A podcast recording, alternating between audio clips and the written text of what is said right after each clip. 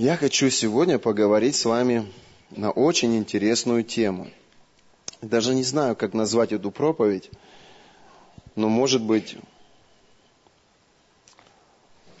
может быть, э, мы назовем ее так, традиционно. Бог приходит на завет.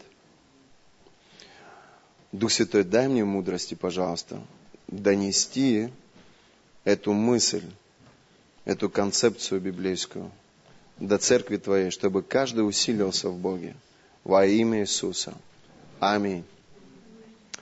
И первое, что мне приходит сейчас на ум, это псалом Давида, где Давид пишет, «Напрасно бодрствует страж». Помните, когда он говорит о созидании дома? Он говорит, если Господь не созиждет дом, напрасно бодрствует страж. Мы люди веры, и мы понимаем, что наша жизнь, она в руках Бога. Однажды мы приняли Иисуса Христа в свое сердце как своего Господа и Спасителя. И в этот момент мы исповедовали перед Ним свои грехи, и мы позволили Богу созидать и строить нашу жизнь. Аминь. У многих из вас есть даже свидетельство того, что Бог делает в вашей жизни. Кого-то Бог исцелил, кому-то Бог сохранил семью, кому-то Бог дал мудрость в отношении финансов. И сегодня вы зарабатываете и управляете материальным каким-то капиталом. У каждого есть какое-то свидетельство. У кого есть свидетельство в этом месте? Вот те люди, у кого есть свидетельство о том, что Бог что-то делает в вашей жизни – вы периодически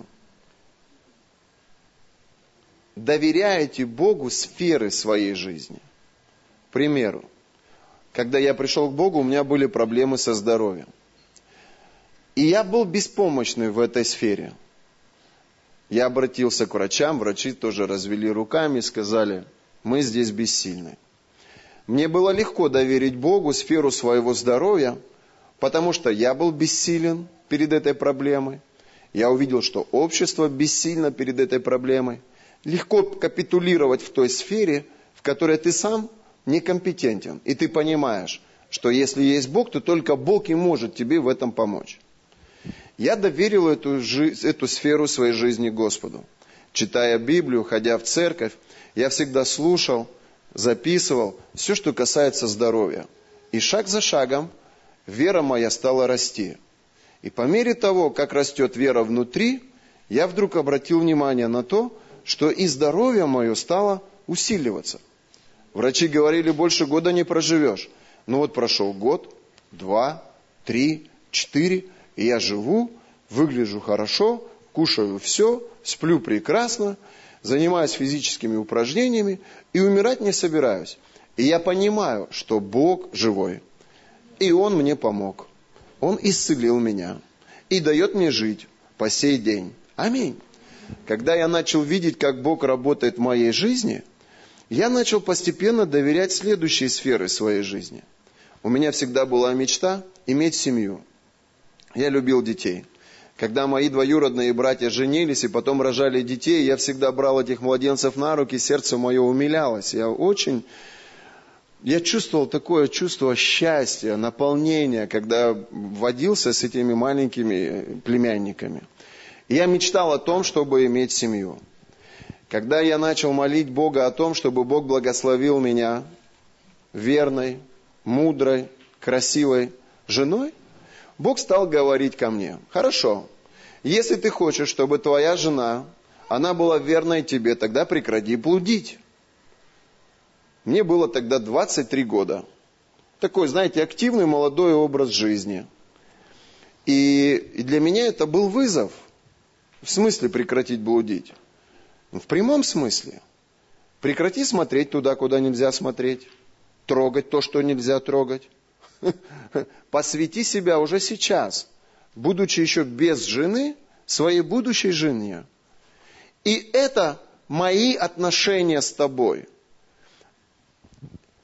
Трудно доверить эту сферу молодому человеку, Господу, которого ты никогда не видел, за руку с которым не здоровался, глаза в глаза с которым не общался. Мы же как раньше думали, Возможно, и есть Бог, но Он где-то там, далеко на небесах. И наша жизнь его не интересует, иначе почему в моей жизни столько проблем и забот? Но поверьте мне, друзья мои, Бог, Он приходит всегда на веру. И если в твоем сердце начинает зарождаться вера, а что такое вера? Вера – это продукт слышания Божьего Слова. Когда ты доверяешь ту или другую сферу своей жизни, будь то здоровье, или будь то семья, или будь то финансы, то ты открываешь эту сферу для Христа и позволяешь Божьему Слову в эту область прийти. Аминь. У кого есть квартира, дом, а кто в пещере живет? Я уверен, что в вашей квартире несколько комнат. Аминь. И вот ночью ты заходишь в одну из комнат, и пока ты свет не включишь, ты не можешь ориентироваться там, в этой комнате. Так вот, свет – это Божье Слово, а комната – это та или другая сфера в твоей жизни. И когда ты позволяешь в сфере здоровья начать работать Богу, то ты должен включить свет в этой комнате – позволить Божьему Слову туда что? Прийти. Когда Божье Слово туда приходит, ты слышишь, и в твоем сердце начинает зарождаться вера. Затем Библия говорит, вера без дела что? Мертва. Чтобы вера жила, чтобы вера работала, недостаточно просто войти в темную комнату, включить свет и выключить необходимо оставить его там включенным. Итак, чтобы вера не умерла, чтобы свет не потух, мы должны подчинить эту сферу своей жизни Божьему Слову. Аминь. Данил, ты хочешь иметь хороший брак? Ты хочешь иметь верную семью, верную жену? Тогда прекрати гулять с девочками. Более того, прекрати даже смотреть на девочек. Бегай от них, пока не встретишь свою возлюбленную. И я получил вызов выключить свет, позволить вере умереть или оставить его включенным, позволить вере жить. И я выбрал второе. Я дал Богу обед. Скажи, обед. Обед или завет – это одно и то же. Я дал Богу обещание, я дал Богу завет, что до момента венчания я не прикоснусь ни к одному телу. Я не буду флиртовать ни с одной женщиной. Я буду ждать мою возлюбленную. И только после венчания, только после благословения Божьего только после моих заветных отношений с ней и с Богом я вступлю в супружескую жизнь и позволю себе всему остальному, будь то секс, или будь то флирт, и так далее и тому подобное. Вы со мной? Я могу с вами говорить на эту тему?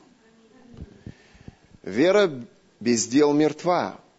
Но когда ты начинаешь делать то, что Слово Божие говорит тебе в этой сфере твоей жизни, вера начинает расти. Аминь. И Бог, Он приходит на веру. Он не приходит на самосожаление, Он не приходит на слезы, Он не приходит на истерику, Он не приходит на манипуляции твои, Он приходит на твою веру. А чтобы вера была, нужно начинать жить по Божьему Слову. Аминь. Жизнь христианина – это жизнь смирения Его Слову. Вот почему сегодня многие люди в воскресенье слушают проповедь, потом выходят после собрания и начинают грешить.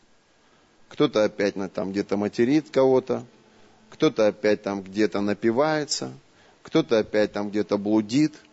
Знаете, почему это происходит? Я вам скажу почему. Потому что они Слово Божье не практикуют в своей жизни.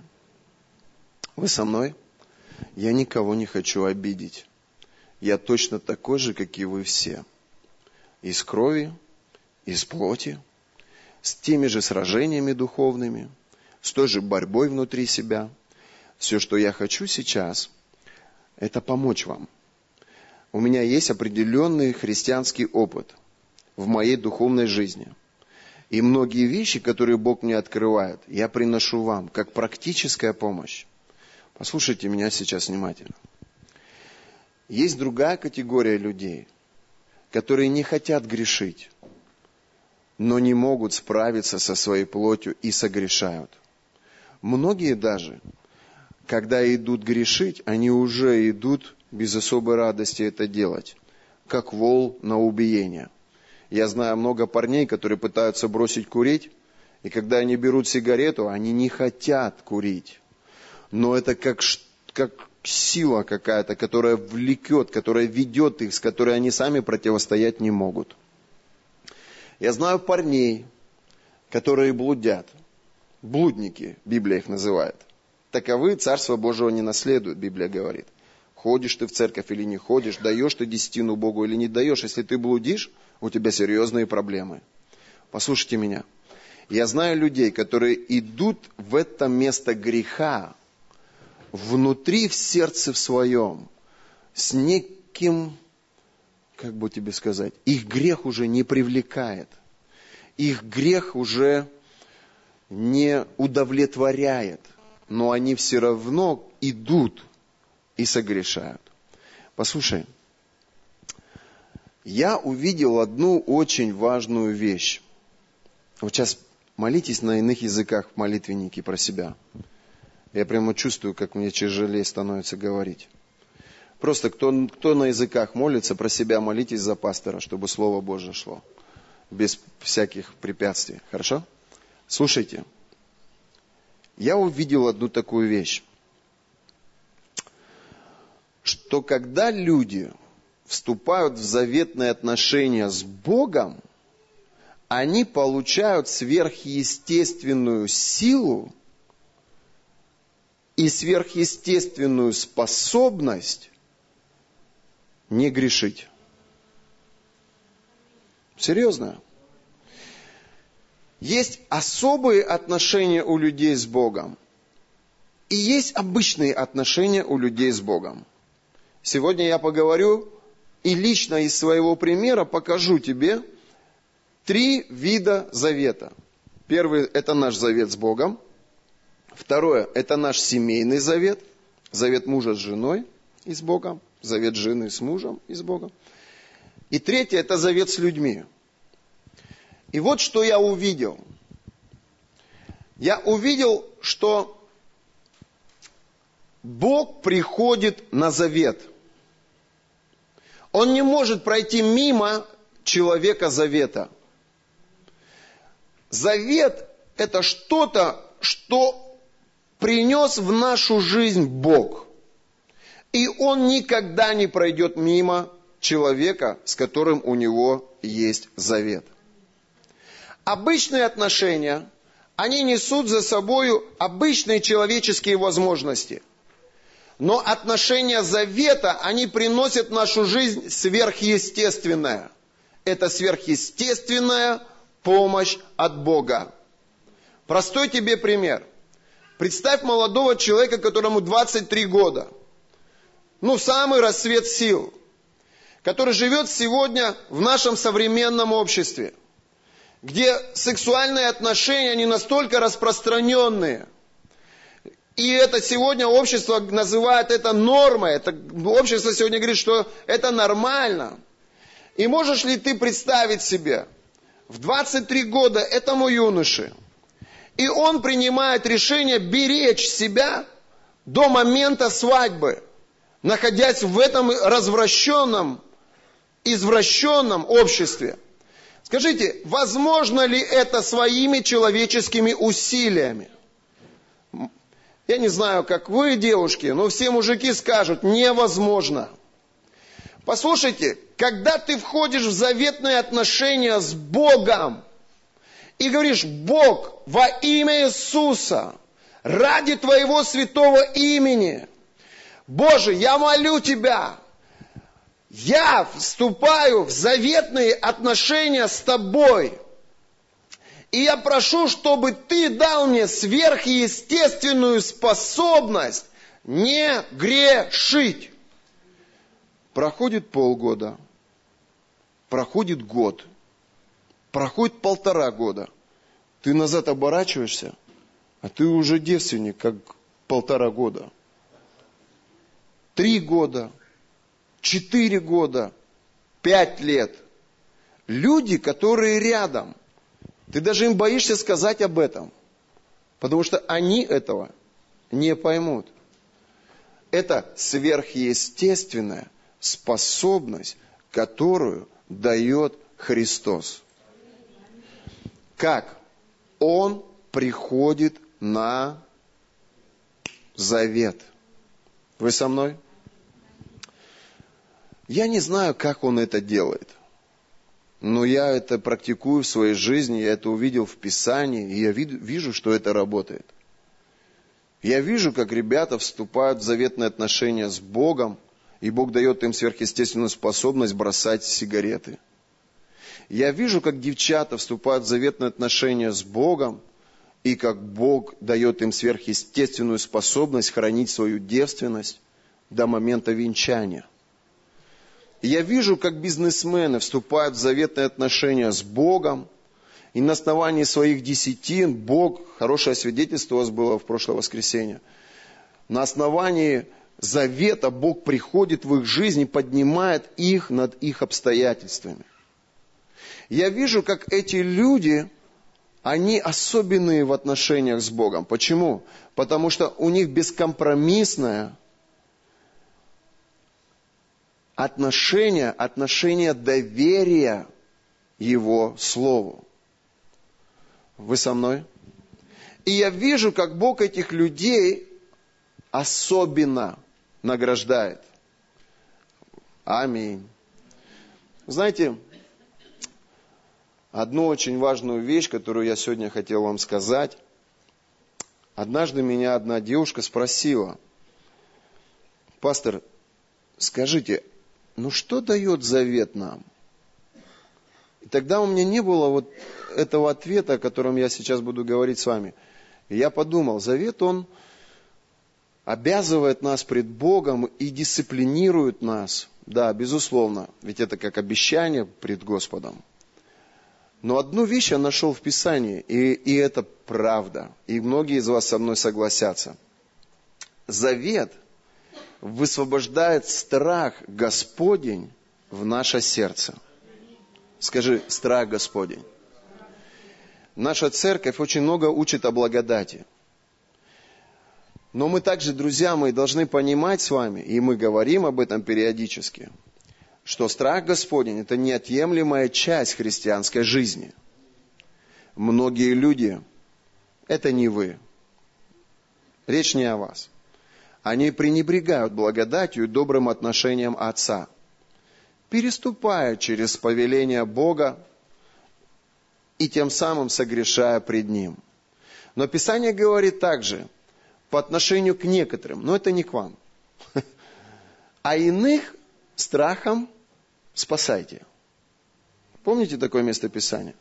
Значит, само понятие страх Новый Завет не вычеркивает. Что такое страх Господень?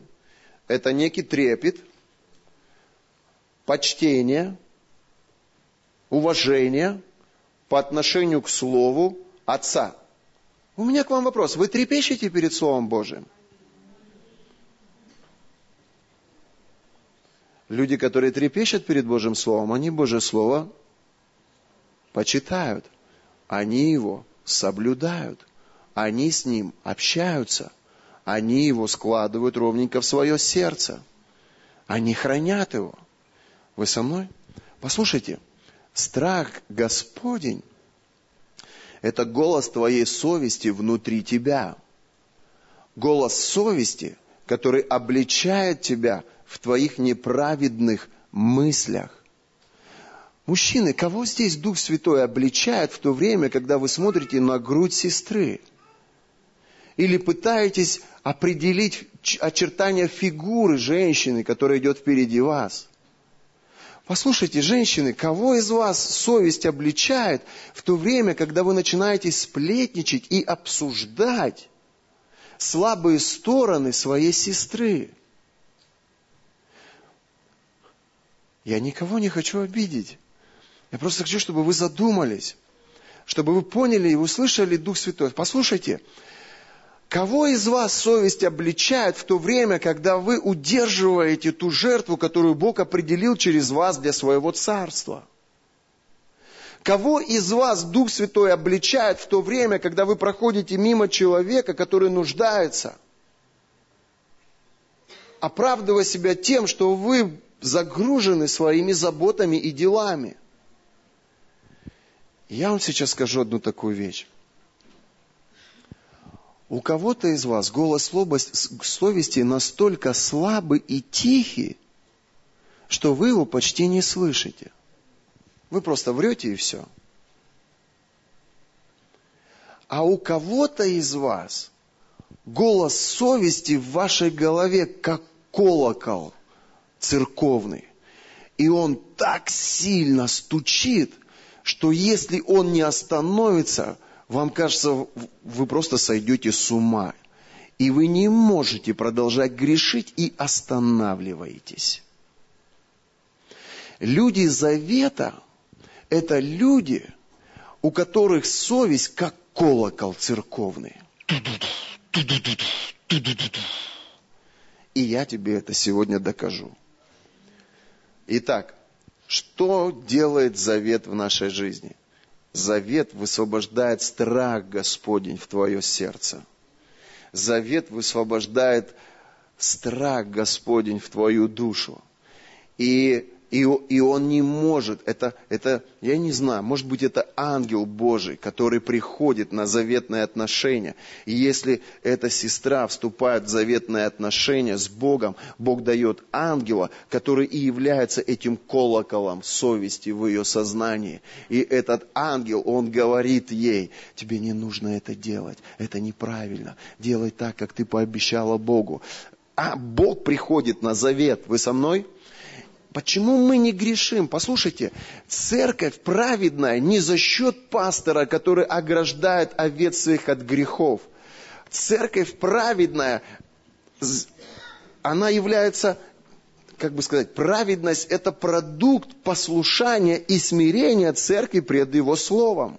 Аминь.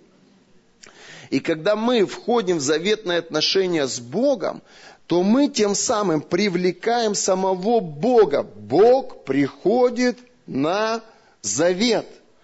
И когда Бог приходит в наши заветные отношения, то Он дает сверхъестественную способность не грешить. Аминь. Начало мудрости, Библия говорит, что? Страх Господень.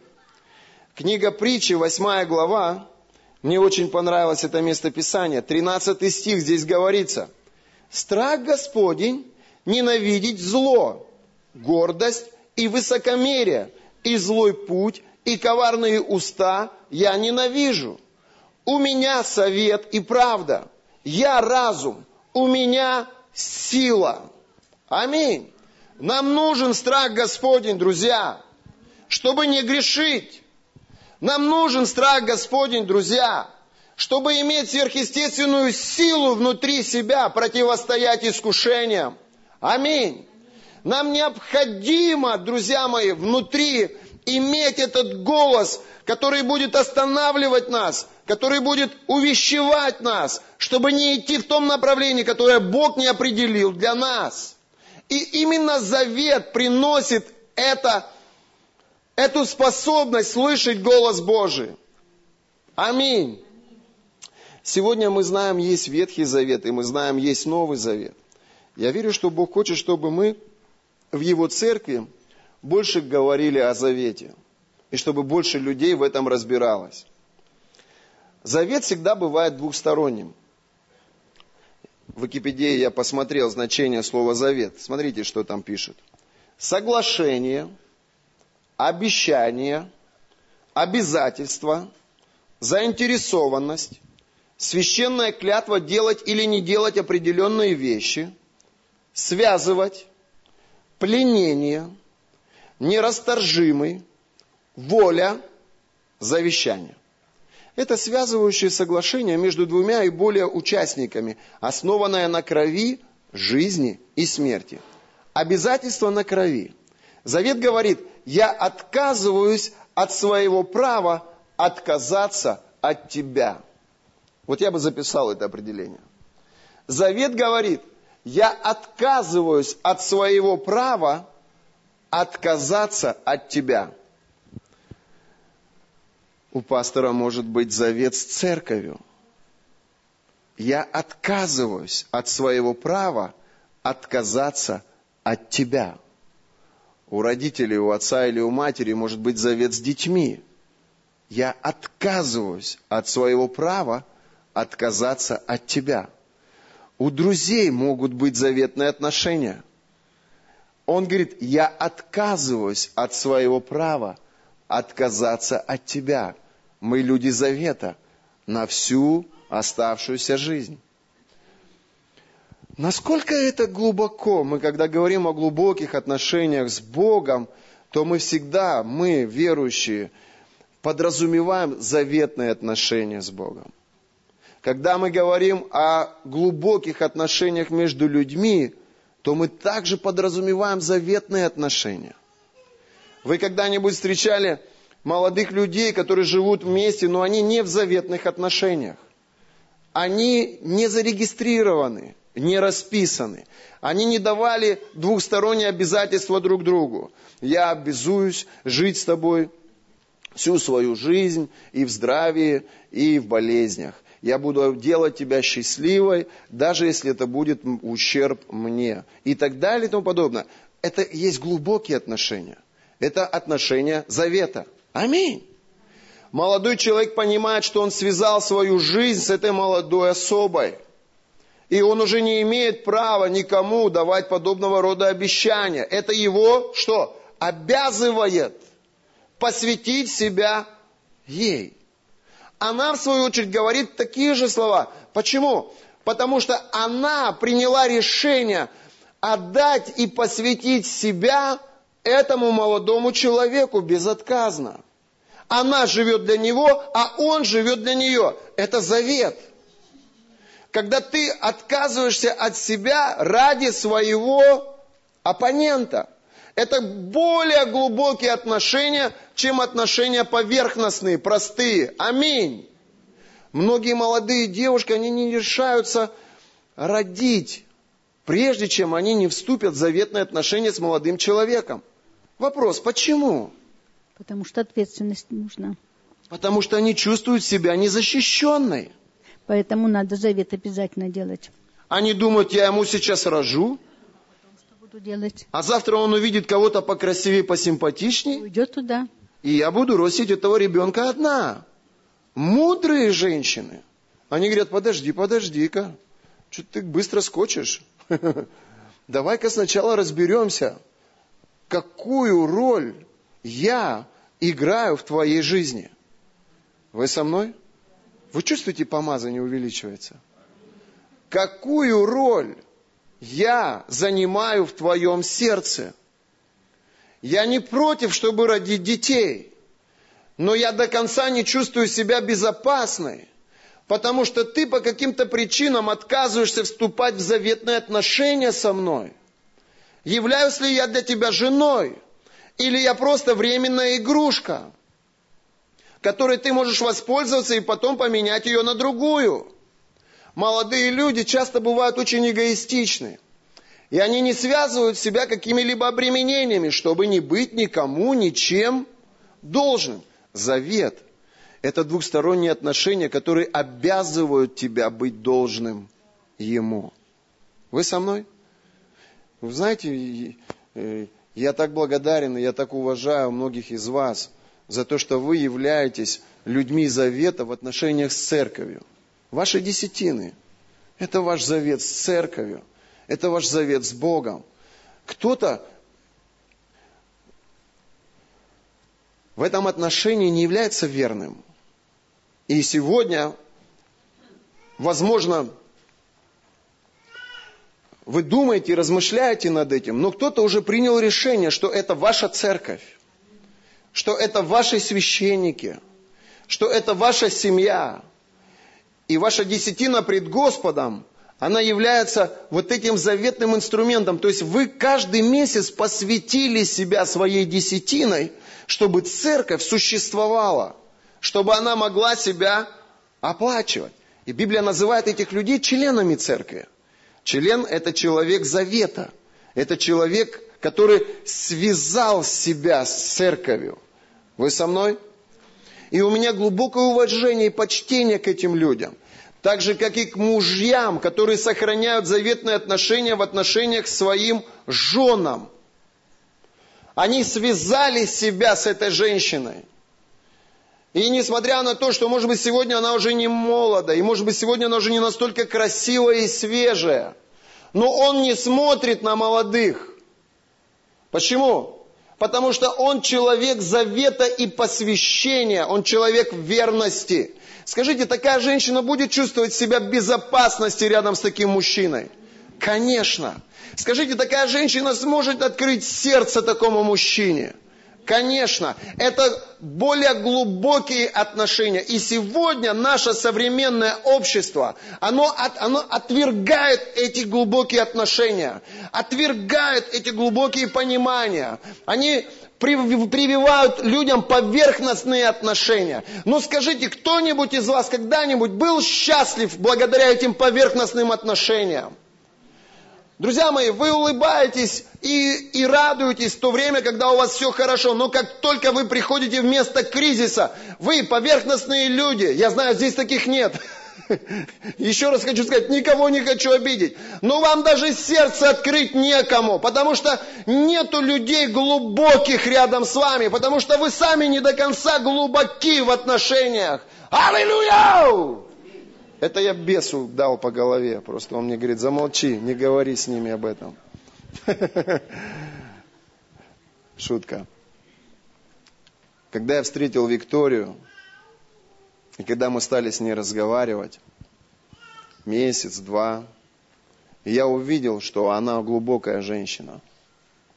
Я увидел, что она э, мыслит не поверхностно, а она глубоко идет. Мне такая и нужна была, потому что я строил свою жизнь на Божьем Слове, и я присмирился пред Богом. И мои отношения с Богом – это отношения завета. Знаете, интересно, сегодня услышал, а, в Дубае есть один магазин, очень известный вот, э, магазин, там продают дорогие часы. И а, человек, который а, пошел, попал в этот магазин, он рассказывает. Он говорит, я, говорит, зашел, там, говорит, такие ведущие бренды, я, говорит, рассматривал эти часы. Ко мне подошла девушка, продавец, и говорит, я могу ли я вам чем-то помочь? И он говорит, нет, спасибо, я просто хочу посмотреть, ознакомиться. И, говорит, и в этом зале выставочном, говорит, очень много людей ходит. И они смотрят. И вот один человек решил приобрести себе часы. И он а, выбрал часы, и эта молодая девушка, она говорит, я хочу проводить вас в апартаменты. И она берет его и провожает его из общего зала. Я просто хочу показать вам одну такую вещь. Послушайте. Люди завета – это люди, у которых с Богом есть особые отношения, а значит и особое Божье расположение. Послушайте. Просто пример. Она выводит его из этой общей комнаты и вводит в апартаменты. И он говорит, это, говорит, такая комната большая, а, из красного дерева все отделано, дорогая мебель. И он говорит, и мы, говорит, присели, я со своим другом, он покупал часы, и она сразу предложила обед. Подала меню. И говорит, все бесплатно, все за счет заведения. Вот, предложила кофе, чай, там кондиционеры, там все, все хорошо. Почему? Потому что этот человек решил приобрести часы. И эта девушка, она служит ему особенно. И она говорит, вы можете хоть весь день задавать мне вопросы, и я покажу вам историю а, этой фабрики и как начинались эти часы. И, и, он, и он говорит, я увидел такой подход к делу. Знаете, я слушаю, и мне мысль приходит. Когда у меня были поверхностные отношения с Богом относительно супружества, я просто сидел в церкви, слушал проповеди, планировал и думал о том, что я женюсь и рожу детей, но как только я вступил в заветное отношение с Богом, я сказал, Бог, для Тебя я даю обед, что я больше не буду согрешать ни с кем из женщин, но Тебя прошу, дай мне женщину, с которой я буду жить всю свою жизнь. И ключевое слово для меня было какое? Кто скажет? А? Мужики, есть тут, нет? Безопасно. Я не мог бы пережить, если бы мне моя жена изменила. То есть э, это, это то, о чем думает каждый мужчина. Дай мне женщину, с которой я проживу всю свою жизнь безопасно. Завет – это двустороннее соглашение – и двухстороннее обременение. Слышишь меня? Я сказал, я не согрешу пред тобой, но ты дай мне женщину, с которой я проживу всю свою жизнь безопасно. Вот он завет. Я взял кровь Иисуса Христа. Сегодня у нас причастие – и сегодня, возможно, кто-то из вас войдет в свои заветные отношения в какой-то сфере своей жизни.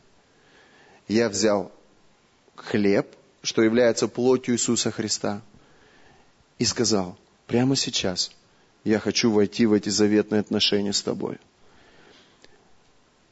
И я вкусил от крови и вкусил от плоти Иисуса Христа. И тем самым я причастился и вошел в завет с Богом вот в своей будущей семейной жизни. И вот результат. Каждый раз, когда я шел где-то по городу, Оль, встань, и ко мне попадал, да, встань, и ко мне попадалась симпатичная девушка. Вот Оля симпатичная же девушка? Ну, покажи себя. Покажи личико, Гульчтайн. И когда мне попадалась симпатичная девушка, я бегал от нее, раз глаза в пол. А бывало такое, раз, ой, какая симпатичная, и гол, колокол в голове, дудун, беги, беги, пока не поздно. И если ты противишься этому, и познакомиться, что ли, и там у тебя еще громче, беги, беги. Знаете, как ремень безопасности в машине не застегнул, и он начинает пищать. И он так пищит, что ты вынужден его застегнуть. Вот теперь услышьте меня. Я не знаю, как это вам объяснить, но просто поверьте мне, у меня есть опыт. Люди, которые в завете, они при опасности, они слышат в своем сознании невероятный шум или крик ангелов Божьих, которые тебя от этой опасности отводят. Есть люди завета здесь? Скажите аминь. Но люди, которые не в завете с Богом, они слышат это. Не играй с огнем. Так, уходи, уходи. И они как бы слышат этот голос, но это как ремень не застегнул, и сигнал такой пик, пик, пик. Ну и пусть пищит. Ладно, едем дальше. То есть вот в чем разница. И, и они слышат этот голос, но тем не менее переступают голос своей совести – идут на компромисс, и, как правило, эти компромиссы приводят к греху. Вот в чем разница между людьми завета и людьми обычными. И он говорит, и мы сидели в этой комнате, и я, говорит, понимал, что если мы даже два дня будем сидеть там, и будем задавать вопросы про фирму, будем задавать вопросы про механизм. Они будут нам отвечать на все наши вопросы, они будут все разъяснять, они будут нас кормить, поить. Почему? Потому что мы приняли решение приобрести этот товар. И они выводят нас на другой уровень, на более глубокий уровень. Слышите меня? Послушайте меня, когда моя жена увидела глубокое посвящение внутри, внутри меня, она стала открываться для меня. Когда она увидела, что я не иду на компромиссы со грехом, она стала доверять мне. Когда она увидела, что я готов жертвовать ради нее и ради детей многим своим, она стала сердце свое для меня открывать. И сегодня она полностью отдала себя мне. Почему? Потому что увидела внутри соответствие той глубине, которую она несет внутри себя. И все люди завета скажут «Аминь». Вы что-то получаете для себя? Бытие, 17 глава, 7 стих. Давайте посмотрим. Вот он, первый герой библейский, Авраам. И Бог приглашает его куда? В заветные отношения с ним. И заключу мой завет между мною и тобою. Скажи, Бог ждет меня в заветных отношениях и потомками твоими, грядущими поколениях, как вечный завет. И буду твоим Богом, и Богом твоих потомков. Бог хочет, Дим, чтобы мы были в заветных отношениях с Ним. Бог хочет, чтобы мы были в заветных отношениях со своей половинкой. Бог хочет, чтобы мы были в заветных отношениях со своей церковью. Бог хочет, чтобы мы были в заветных отношениях со своими священниками. Бог хочет, чтобы мы, дети, были в заветных отношениях со своими родителями. Бог хочет, чтобы мы были глубокими. Бог хочет, чтобы Он был там, где ты в завет вступаешь. Он не может пройти мимо завета. Он всегда приходит на завет и протягивает руку помощи преодолеть, пройти. Вы со мной? Почему Бог заключил завет с Авраамом? Потому что у Авраама до этого был завет с Богом. Бог делает шаг навстречу Аврааму. Почему Бог пришел и приходит сегодня, когда мы с Викой приходим в место кризиса? Потому что я заключил с ним завет. Библия говорит, веревка, вскрученная втрое, она вообще не порвется во имя Иисуса. Эта веревка скручена втрое, это я, Виктория, и между нами Христос. Аминь.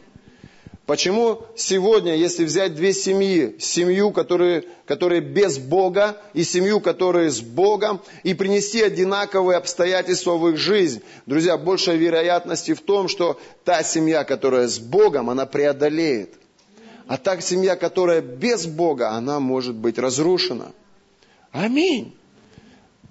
Не буду объяснять, как и почему. Хотя могу минутку на этому уделить. Если вы будете без Бога, и сегодня какой-то злой друг придет к тебе и скажет, что видел твою жену в объятиях другого человека, то твоя голова треснет пополам от той информации, которую ты получил. Но если сегодня кто-то придет и скажет мне, что увидел мою жену в объятиях кого-то из людей, мне достаточно одно или два общих молитвенных собрания, или одно или два служения, которое будет вести моя жена, чтобы определить, есть чистота в ее духе, есть чистота в ее сердце или нет. Знаете почему? Потому что Бог никогда не придает свое присутствие туда, где есть грех. Бог изливает свою благодать туда, где есть чистота и святость. И когда Дух Святой льется через мою жену, для меня хоть что кто будет говорить, обвиняя ее, для меня это свидетельство того, что моя жена в чистоте и в святости, потому что ее отношения завет, это прежде ее завет с Богом, а потом уже со мной.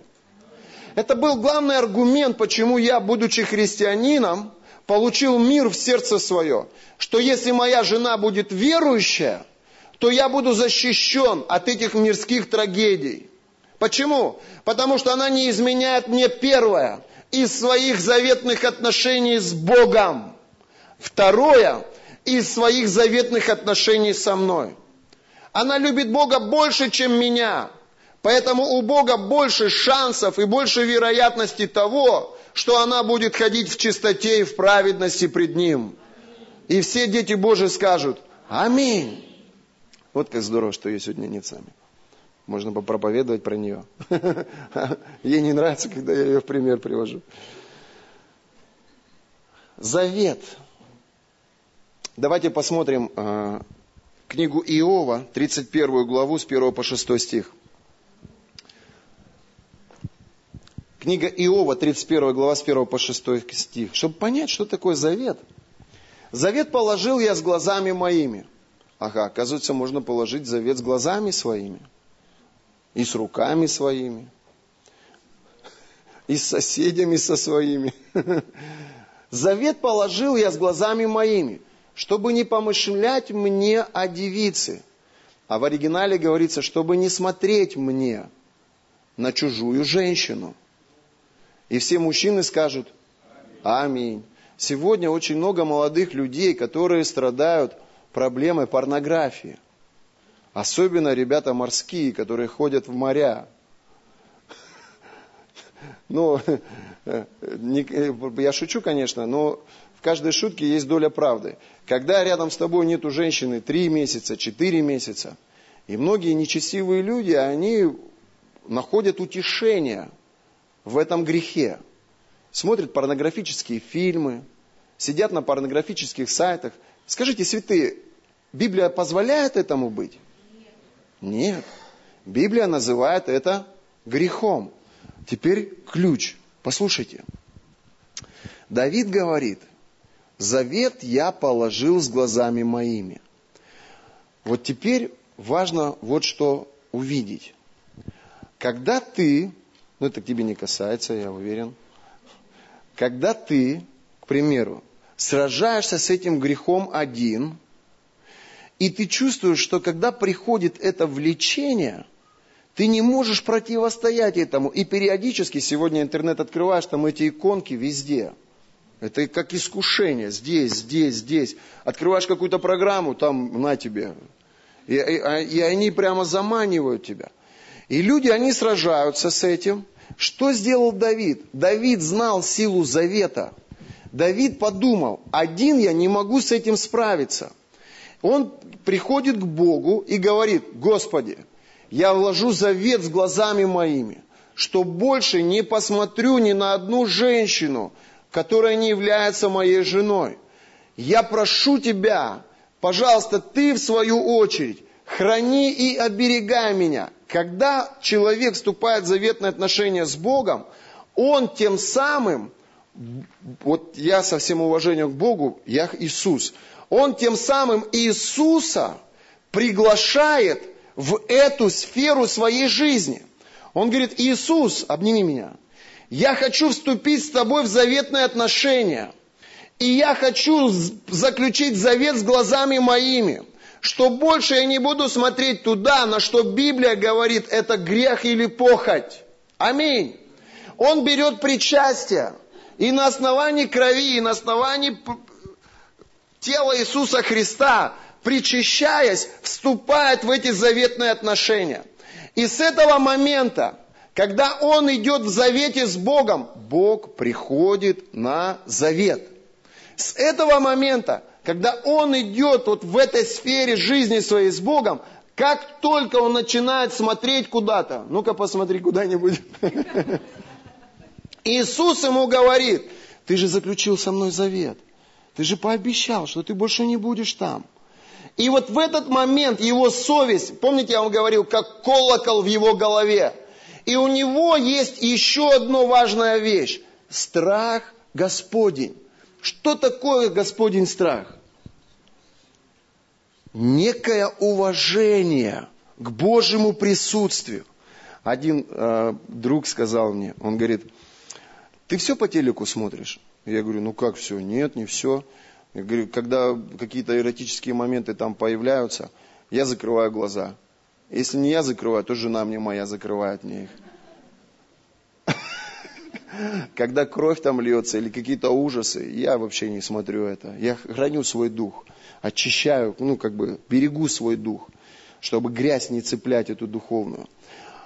Он, а я говорю, а ты? Он говорит, а я, знаешь, я сделал наклейку такую на телевизор. Иисус здесь.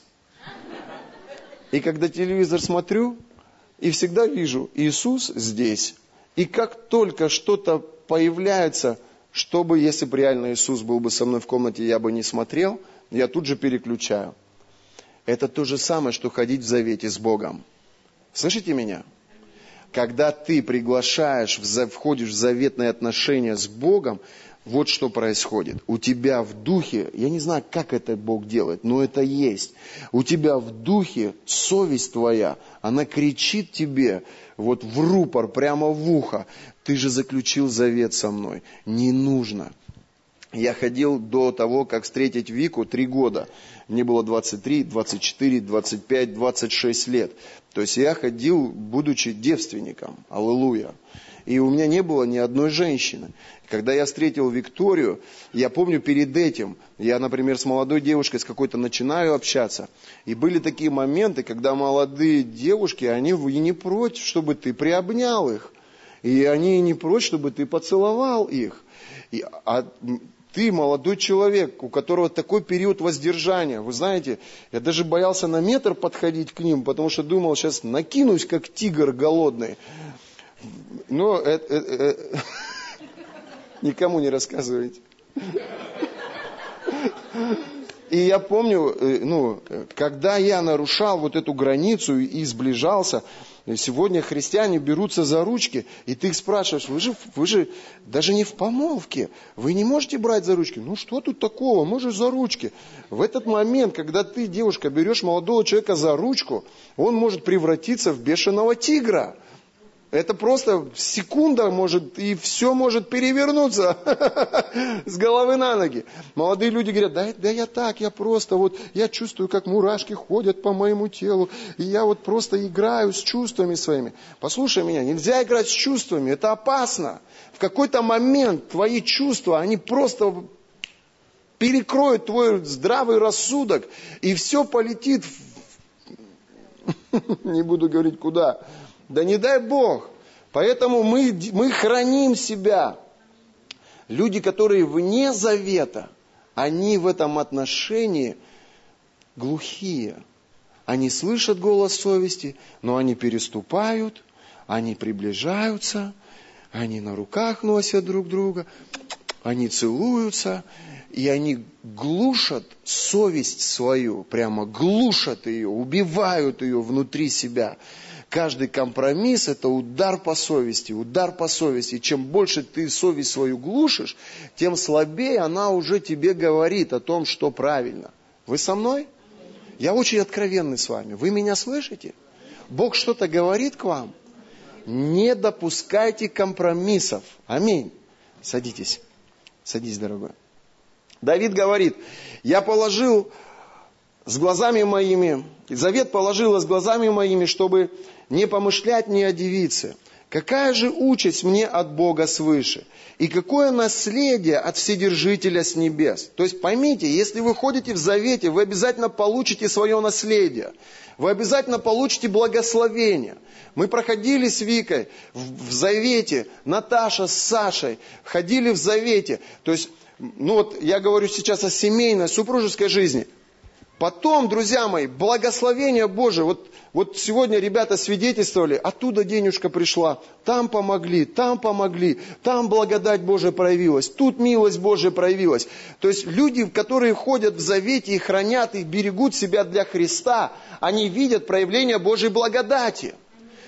Ты, может быть, будучи во грехах и в компромиссах, чтобы заработать эти деньги, пахал и трудился месяц – а человек, который в благодати идет, согласно заветным отношениям с Богом, эти деньги, может быть, заработал особо не напрягаясь, а может быть, как наследие, просто пришли откуда-то со стороны.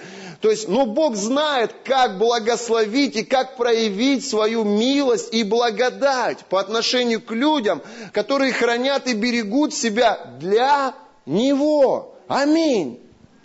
Давид говорит, не видел ли он путей моих и не считал ли всех моих шагов?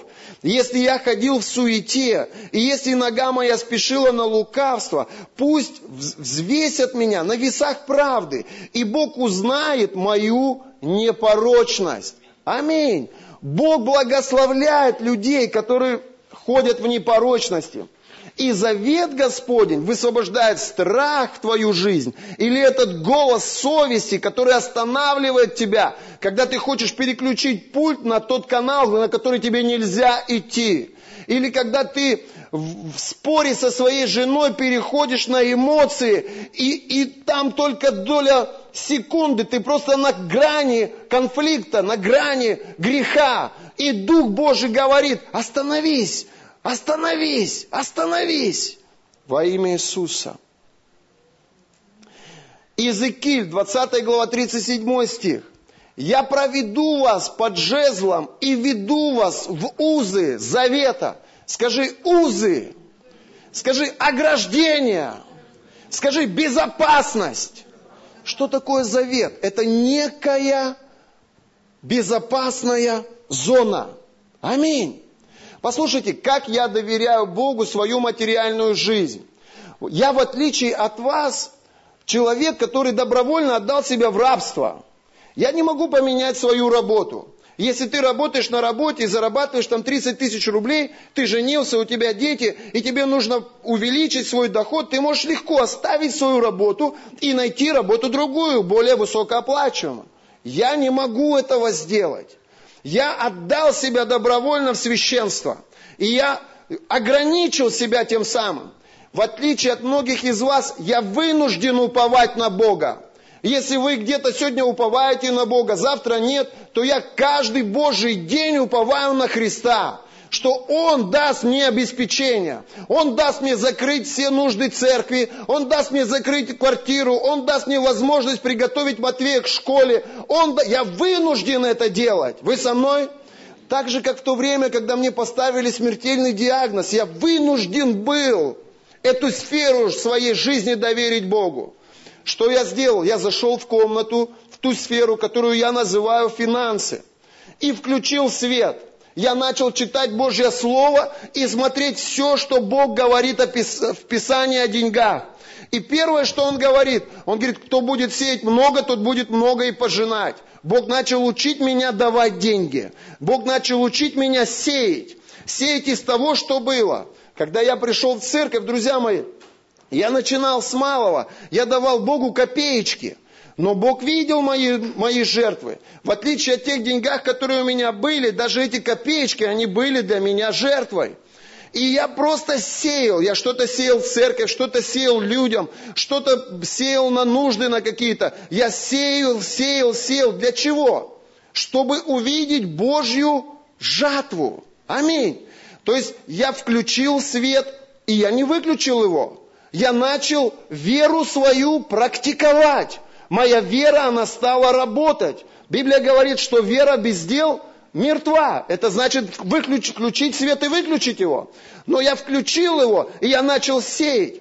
Затем, когда я услышал о завете нашем на основании десятины, я понял, что если я Богу буду давать десятину, Он запретит всем поедающим истреблять у меня плоды земные. То есть Бог ставит ангелов – которые будут защищать то малое, что сегодня у меня есть. И я начал практиковать это, то есть я позволил этому свету гореть в этой комнате. И таким образом вера стала расти. Раньше, я помню, я свидетельствовал, но сегодня это настолько уже стало обычным, что мы уже даже не свидетельствуем. Ну, собрали еще один урожай клубники. Ну, и что, мы же с Богом, классно все. Мы уже привыкли к этому. Ну, верная жена, живем 10 лет, 15 лет, ни разу ни на кого не посмотрела, ни разу не, не дала повод усомниться в своей верности. Мы уже привыкли, мы христиане. Мы настолько привыкли к этой благодати Божией. Нету сегодня денег, завтра придут. Кто-то с ума сходит от того, что у него сегодня нету денег. И ночь не спит, потому что он не уверен, что они завтра придут придут. А мы спим и утреннюю молитву еще можем проспать, потому что мы уже привыкли, что деньги придут. Бог верный. Почему? Потому что мы в завете с Ним. Потому что Бог на завет всегда приходит. Я ему десятину в этом месяце дал? Дал. Я что-то кому-то посел? Посел. Значит придут, спим дальше. Аминь. И это не сразу пришло, это с годами пришло. Но когда Вика стала со мной жить, вы бы видели, мои дорогие, а она не спала ночами. Она привыкла к такому режиму. У папа, работ... папа служил в армии, и у них было время аванса. И они жили от аванса до получки. От получки до аванса. У папы аванс, все, и они тянут денежку вот до этого месяца. Когда она стала жить со мной, а у священника нету ни получки, ни аванса. Если денежка есть в служении, служение даст священнику денежку.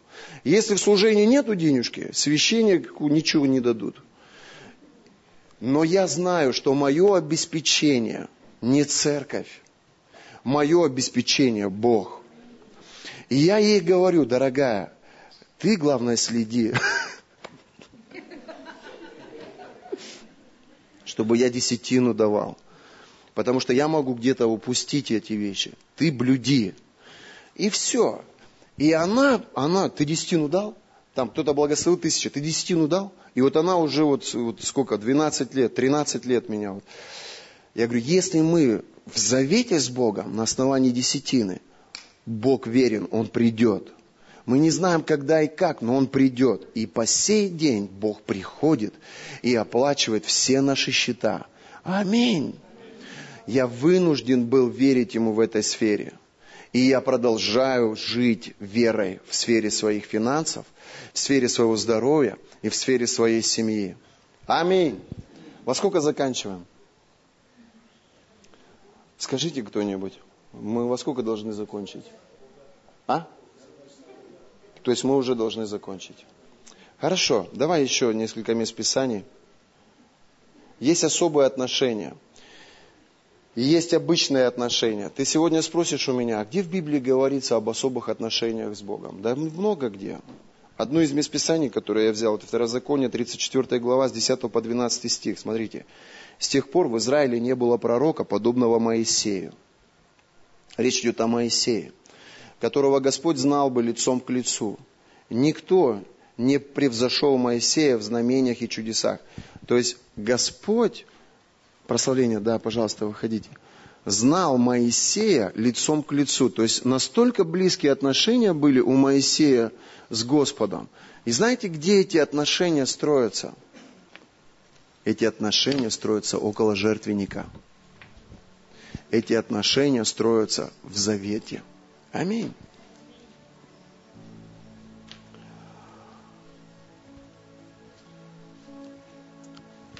Иов, 22 глава, с 27 по 28 стих, тут говорится, «Помолишься ему, и он услышит тебя, и ты исполнишь обеты твои».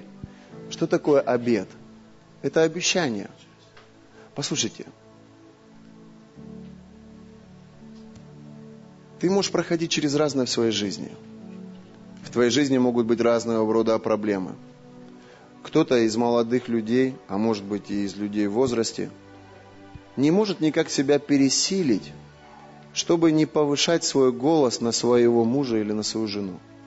Особенно, когда ты приходишь с работы, уставший, и сил у тебя уже нет, и ты, может быть, даже и срываешься на членов своей семьи.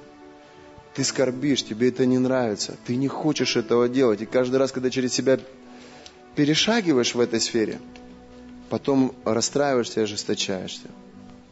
И переживаешь.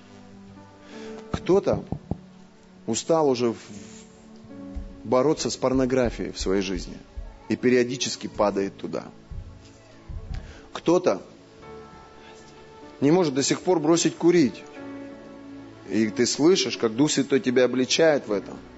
Я не знаю, с чем ты сражаешься и с чем ты борешься. Может быть, ты до сих пор еще десятину Богу не даешь. Просто не доверяешь Ему в этой сфере. А потом обижаешься, что у тебя не хватает денег. Я не знаю, через что ты проходишь. Но вот послушай, что говорит Иов. Помолишься Ему, и Он услышит тебя. И ты исполнишь обеты свои. Он даст тебе способность выполнить свое обещание. Вы меня слышите? Я знаю одну молодую семью, они были на грани развода. Он уже не любил ее. Она не любила его. Последние пять лет они жили в эмоциональном разводе. Их сближало две вещи. Первое – Сын их общий. Второе – их общая квартира. Вот два аргумента остались у них, почему они были вместе. Разговаривая с ним, он мне говорит, послушай, ну неужели Бог хочет, чтобы мы жили всю свою оставшуюся жизнь и мучились вместе, и мучили друг друга? Я так подзадумался и думаю, нет, не хочет. Ну тогда зачем мы будем оставаться вместе? Ну что, нужен акт прелюбодеяния, чтобы, чтобы священник дал добро на развод? Ну это же формальность. Но все равно рано или поздно он или, или она изменят друг другу. Он меня в тупик поставил просто вот, вот таким, знаешь, вопросом. Я стоял, вот это место Писания. Иов, который прошел через страдания, который прошел через самые сложнейшие испытания. В Библии больше нету более сильных страдальцев. И он говорит, помолишься ему и услышит тебя. И ты исполнишь завет свой. Вне завета сохранить свое целомудрие невозможно. Вне завета сохранить свою верность мужу, жене невозможно. Слышите меня? Вот почему церковь призывает молодых людей хранить себя в чистоте до брака, а потом обязательно венчаться и, вступать в заветные отношения с Богом. Вы видели, как на венчании молодые люди встают на колени, берут причастие? Как вы думаете, что они делают в этот момент? Они вступают в заветные отношения с Богом. А перед этим они дают друг другу обет, обещания. И когда они вступают в завет, сам Бог дает им силу и способность это обещание исполнить. И я задаю ему вопрос. Я говорю, слушай, а у вас было венчание? Он говорит, венчание? Не, мы же женились еще до того, как в церковь прийти. Я говорю, послушай, я знаю точно, что вне завета мы не способны все преодолеть. Но в завете с Богом мы преодолеем все. Если Господь будет созидать твой дом, то ни одно орудие, сделанное против тебя, но не будет успешно. И какой бы злой день ни приходил в твою жизнь, с Богом ты преодолеешь любую трудность и проблему. Он говорит, что надо сделать? Я говорю, нам вам нужно обновить свои отношения через завет с Богом. Он говорит, слушай, ну у меня ни чувств, ни эмоций, это же какая-то вот формальность. Я говорю, это шаг веры. Это просто ты подчиняешь свою жизнь Богу. Давай забудем про чувства, давай забудем про эмоции. Послушай, если ты получишь благодать от Бога, Бог исцелит и чувства, и эмоции, и все может возобновиться. Но мы должны с тобой это сделать. И что вы думаете? Он пришел домой.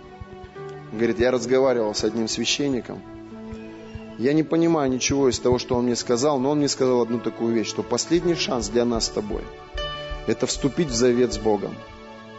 Она говорит, что надо делать для этого? Он говорит, да ничего, едем к нему, помолимся, и все будет нормально. Он даже не верил в это во все. Мы приехали, я верил в это. Я верю в это. Я верю, что Бог приходит на завет. Я видел ребят, которые были без копейки денег. Они вставали пред Богом и говорили, брали обязательства за церковь. Просто говорили, Бог, я прошу Тебя, дай мне в мудрость зарабатывать деньги. Я даю вот просто обед Тебе, что я буду служить десятиной, и помимо десятины я буду... И, и они просто давали обязательства Богу. Кто-то может дать обязательство купить новую аппаратуру, кто-то может дать обязательство, не знаю, купить гитару, кто-то может дать обязательство купить землю для церкви, кто-то может дать обязательство построить храм, я не знаю, но я знаю, что Бог продвигает людей в сфере бизнеса с целью продвижения своего царства. Вот это я знаю. И когда они вступают в завет, Бог приходит на этот завет, и что-то в их жизни начинает меняться – Мы, при- они приехали, я взял причастие. Я им сказал, послушайте, вы жили вдвоем. С этого момента вы будете жить втроем.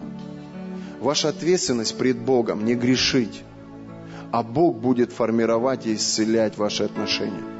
Мы причастились. Они пообещали мне, что полгода не будут говорить о разводе. Сегодня, друзья мои, у них четверо детей. Они родили двое еще после этого разговора.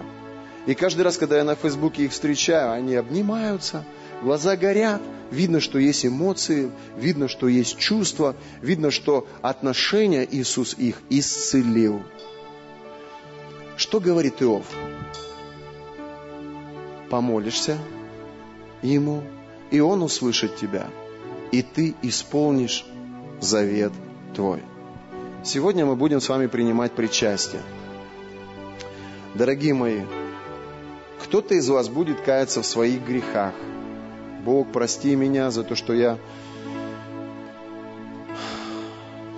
И ты будешь исповедоваться пред Ним. И при, при, приводить в порядок свой внутренний мир. Аминь. Чтобы в ад не пойти. Чтобы не оказаться среди христиан, которые пошли в ад. А кто-то из вас не грешит. Кто-то из вас, вот вы сидите с чистой совестью. Мужу не изменяли, бедному давали, нуждающего не обходили. С церковью у вас заветные отношения, ваши десятины идут в церковь, идут на оплату аренды и так далее. У вас все прекрасно. Ну, послушайте, вот я говорю вам, отроки, не младенцы, отроки. Доверяйте свою жизнь Богу.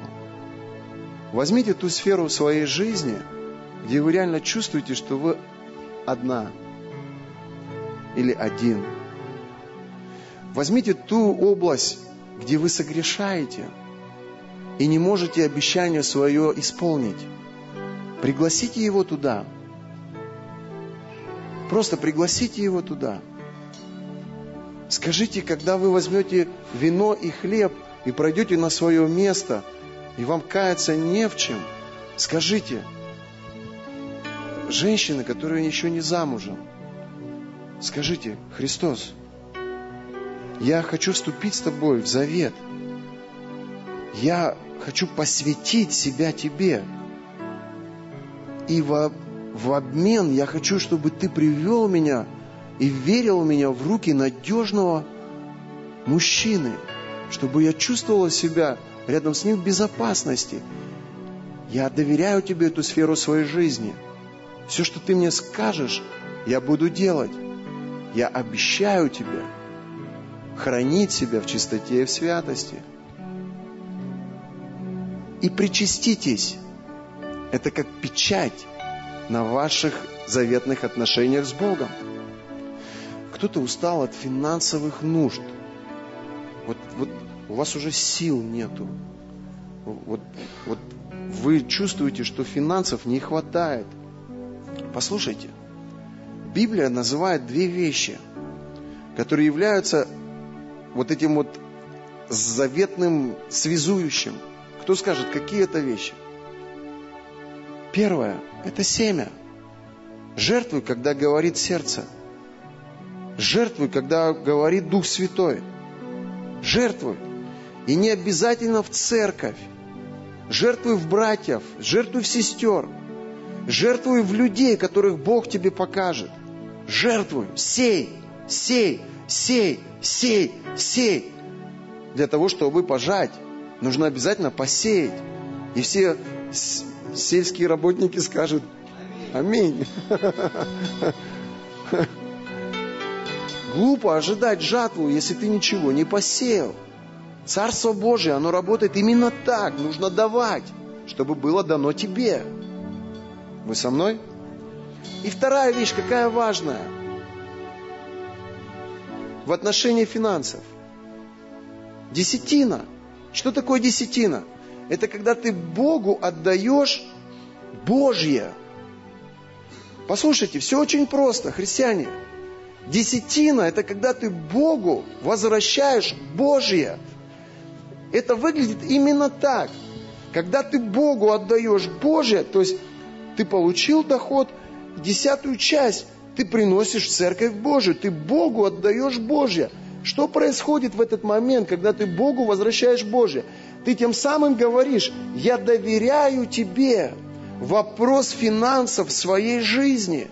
Если ты сказал в Писании, принесите все десятины в дом хранилища моего, чтобы в доме моем была пища, и тогда я запрещу всем пожирающим и поедающим истреблять тебя плоды земные. Ты доверяешь Богу финансовую часть своей жизни. Что делает Бог в этот момент? Это двухсторонний завет, это двухсторонние отношения. Десятина – это твоя сторона завета. А благоволение – это его сторона завета. Послушай, тогда тебе не нужно будет искать деньги, просить «займите», и при этом не знать, отдашь ты или нет – смотреть в глаза людям и краснеть от того, что у тебя нет возможности им отдать. Ты выйдешь из этого проклятия. Почему? Потому что Божье благоволение, оно будет на тебе на, на основании твоих заветных отношений. Слышите меня? Вы сказали, я в этом месяце получу 50 тысяч. Вы дали некое обещание. В прошлом месяце, в прошлое воскресенье вы свидетельствовали, да? Говорите, как я так осмелилась заявить новую сумму Богу. Вы дали Богу обещание. Послушайте, вы можете сказать, в этом месяце я заработаю 100 тысяч. И твой разум, он может трещать в этот момент. И ты смотришь на естественные моменты, где ты зарабатывал. И, и ты не можешь вместить это в свой разум. Послушай меня, друг мой, сестра моя, брат мой. Не ограничивай Бога своими способностями. Отношение завета – это когда сверхъестественное приходит в твою жизнь. Почему? Потому что Бог там. Почему вы простили друг друга? Почему вы возобновили отношения с друг другом? Потому что вы Бога пригласили в ваши отношения. Потому что Он среди вас дал вам способность простить друг друга и поверить вновь друг другу. И это неестественно, это сверхъестественно. Также и в финансах. Не больно смотреть, как многие люди годами, годами слышат одно и то же – и не живут так. Не живут. А потом жалуются на судьбу. А потом ропщат на Бога. Обвиняют церкви, обвиняют священников. Мне их жаль. Если ты любишь Бога, бери Его Слово. Живи по Его Слову. И ты увидишь Божье благоволение над своей жизнью. Божье благоволение. У нас сегодня Вероничка с, с Орленка приезжает. Три недели загорала там 40 градусов. Посмотрела Сочи, Краснодар. Поела фруктов, покупалась в Черном море. Мы эту путевку не покупали. Нам ее Бог дал. Вот так вот. Принесли и благословили. Это просто Божье благоволение. Кто-то покупает работает, потом покупает. Многие вещи в нашу жизнь от Бога приходят вот как благоволение, как подарок. Просто ты был верен в десятине Богу. Ты был щедр в пожертвованиях Богу. Ты делился с людьми, которые нуждаются в этом. И Бог, Он ищет возможность, как вознаградить. Бог, Он, он находит способ, как, как обнять тебя, как поцеловать тебя. Аминь. Доверяйте Богу на основании завета. Закройте свои глаза. Драгоценный Дух Святой, я прошу Тебя сейчас за людей. Приготовьте, пожалуйста, причастие. Уберите вот этот вентилятор, кафедру уберите. Я молю Тебя сейчас за каждого из людей. Тот вентилятор тоже в сторону. Люди сейчас вот так вот пойдут. Отец, во имя Иисуса Христа, Господь, покажи людям, насколько легче приглашать Тебя, заключать с Тобой завет в той или иной сфере своей жизни и идти вместе с Тобой дальше.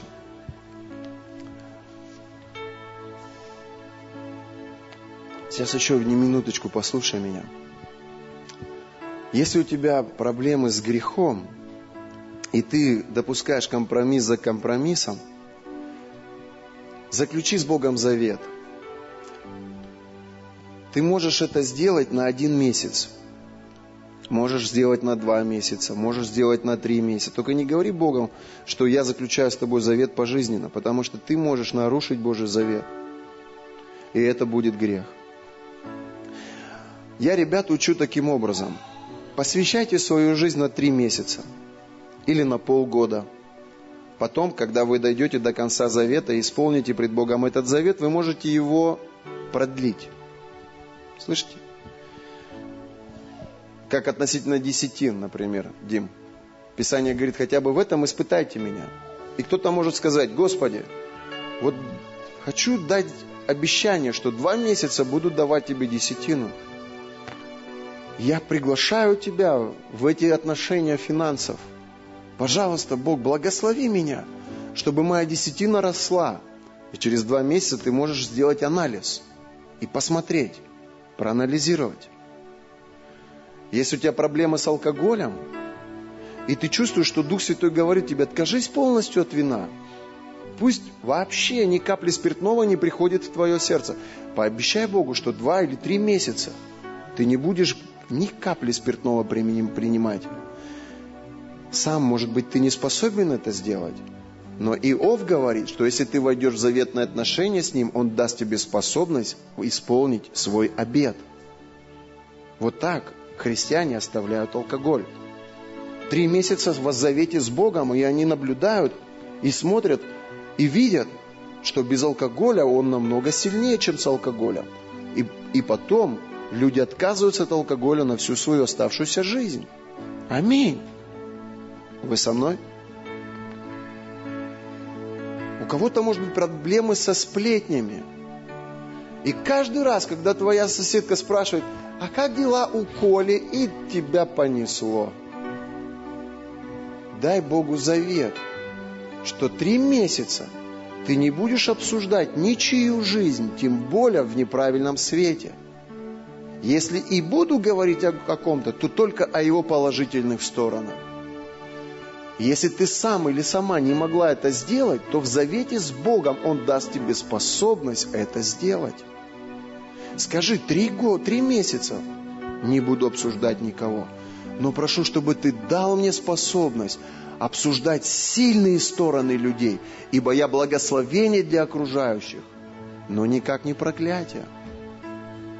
Вы что-то получаете.